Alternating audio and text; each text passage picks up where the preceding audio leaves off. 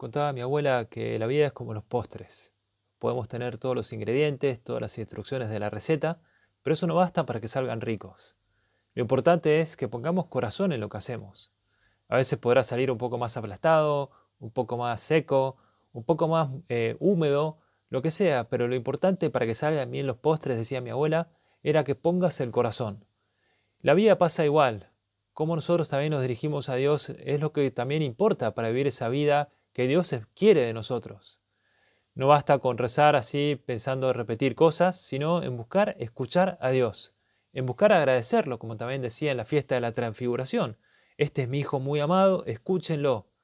Pero la oración implica también ser humilde para decirle al Señor, puedo ayudarte, quiero ayudarte. Mira, en el Antiguo Testamento se compara al pueblo elegido con esa vid. Y en más de una ocasión Dios se queja que su viña está un poco descuidada, no ha puesto amor. Y Cristo es, en el Nuevo Testamento, la verdadera vid. Esa vieja vid del Antiguo Testamento, de ese pueblo elegido, queda atrás y nos pide a nosotros que estemos muy unidos a la vid. No se trata cuestión de pertenecer simplemente, sino también de estar más unidos y dar fruto y dejarnos podar para poder estar muy cerca de lo que Dios nos pide en este tiempo que se recogen también muchas frutillas en estas tierras, se ve como esas pequeñas plantitas van creciendo y van generando también una plantación muy exuberante, pero si no se cuida, se va perdiendo. Por eso es importante también saber recogerlas con muchísimo cuidado. Lo dice Jesús, sin mí no pueden hacer nada. Y lo más claro es que muchas veces nos separamos de esa vid, nos separamos de esa planta. Yo me acerco a Dios con esa ilusión de saber que Él me va a ayudar. Busco también esa unión con Cristo que necesariamente trasciende mi ambiente individual, que busco también ayudar a otros, porque lo dice también San Pablo, ni el que planta es algo, ni el que riega, sino Dios que es quien hace crecer. Por eso, en esas cosas pequeñas que también tenemos todos entre manos, es una ocasión muy buena para ver cómo el, el Señor subraya esa inutilidad de quien se aparta de él, de ese sarmiento que se separa de la vid, de esa persona que no pone amor en las cosas pequeñas. Fíjate, es claro el paralelismo con otras imágenes de la predicación del Señor acerca de cómo también aquellos que se separan de Dios no sirven, eh, se alejan y no dan ese fruto verdadero. La voluntad de Dios para nosotros tiene un sentido profundamente realista.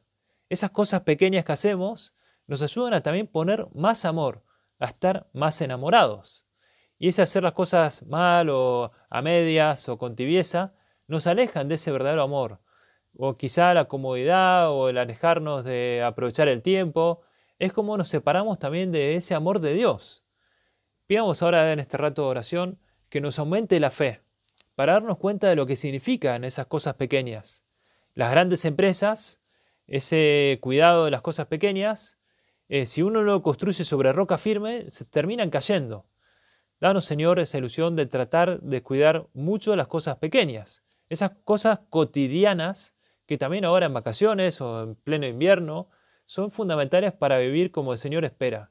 Fíjate, hay una parábola en el Evangelio de un hombre rico que tenía un administrador que Jesús termina premiando el haber sido muy fiel en las cosas pequeñas. Y ordinariamente no encontraremos cosas eh, eh, extraordinarias, sino que el Señor nos pide poner amor en las cosas pequeñas, que para nosotros es el único amor. Convencernos de que a veces aparecerán cosas extraordinarias, pero por general el Señor nos pedirá cosas extraordinarias. Ponés esa lucha diaria por encontrarte con Dios. Procurás también en tu camino saber amar a Dios como Él espera Mira, hay una gran relación entre las cosas pequeñas y la oración. El que reza entiende lo que Dios nos pide. El que reza pone finura de espíritu también en lo que tiene que hacer. ¿Cómo hacemos las cosas también en, lo que Dios nos pide? ¿Cómo me animo yo también a vivir esas pequeñas mortificaciones o ese eh, tratar a Dios en las cosas de cada día?